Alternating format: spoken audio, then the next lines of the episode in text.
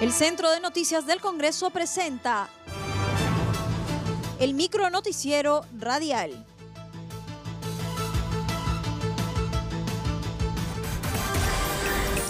¿Cómo están? Les saluda Raquel Salazar. Hoy es viernes 12 de junio y estas son las principales noticias del Congreso de la República. Contraloría fiscalizará declaración jurada de intereses de congresistas. La declaración jurada para la gestión de conflictos de intereses de los congresistas de la República, de los funcionarios del servicio parlamentario y asesores de la organización parlamentaria que se presente ante la Contraloría de la República será fiscalizada, cautelada y publicada en su portal institucional. En aras de la transparencia, se tomó esa decisión por mayoría para hacer precisiones al artículo 30 del reglamento del Congreso. Omar Chejade, presidente de la Comisión de Constitución, aseveró que el objetivo de la norma es precisar los artículos del reglamento del Congreso, advertido por la Contraloría General de la República. El objeto de este proyecto es regular la presentación de la declaración jurada de intereses a cargo de los congresistas de la República, así como del personal del servicio y de la organización parlamentaria que esté en la obligación de presentarla. Ello debido a una imprecisión que tendría la resolución legislativa 4-2020-2021, Congreso de la República, que modificó el literal M del reglamento del Congreso, advertida por la Contraloría General de la República con oficio 329-2020 del 14 de mayo del 2020, quien indicó que no estaba clara su aplicación respecto a que si los congresistas de la República debían también presentar sus declaraciones juradas en el sistema de la Contraloría. Cabe precisar que la norma presenta una disposición complementaria final para efectos de la presentación de la declaración jurada. La Contraloría aprobará el contenido de la información y la oportunidad para la presentación del documento. Además que el plazo de emisión de la resolución no debe exceder de 10 días calendario de publicada la norma. Banco de la Nación podrá abrir cuenta de ahorros para todos los peruanos. Banco de la Nación podrá abrir cuenta de ahorros para todos los peruanos.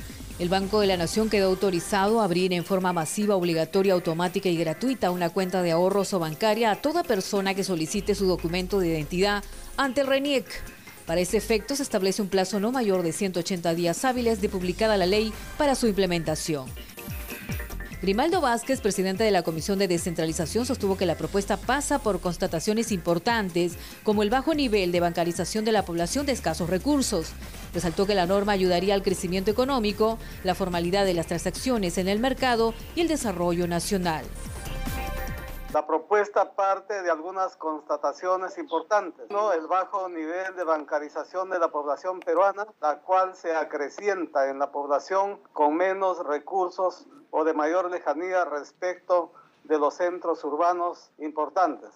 Ello se traduce en que un amplio número de transacciones se ejecutan haciendo uso de efectivo sin mediar por ningún tipo de instrumento financiero. La necesidad imperiosa de impulsar el proceso de inclusión financiera, lo cual es sumamente relevante para el crecimiento económico, la formalidad de las transacciones en el mercado y en definitiva para el desarrollo. Pero también es relevante dada la gran dificultad de las políticas y programas sociales para que los subsidios de apoyo a la población en el contexto de la emergencia sanitaria puedan ser distribuidos con oportunidad y efectividad.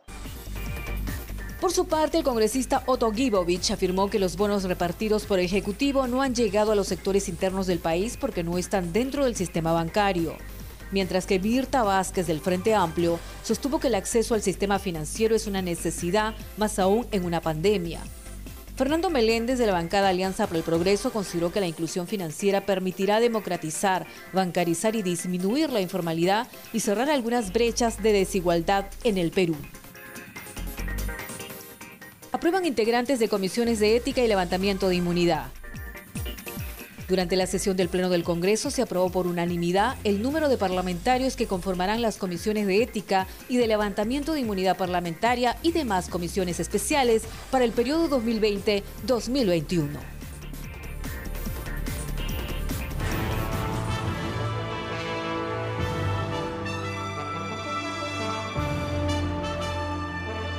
Hasta aquí el micro noticiero radial del Centro de Noticias del Congreso, una producción de la Oficina de Comunicaciones.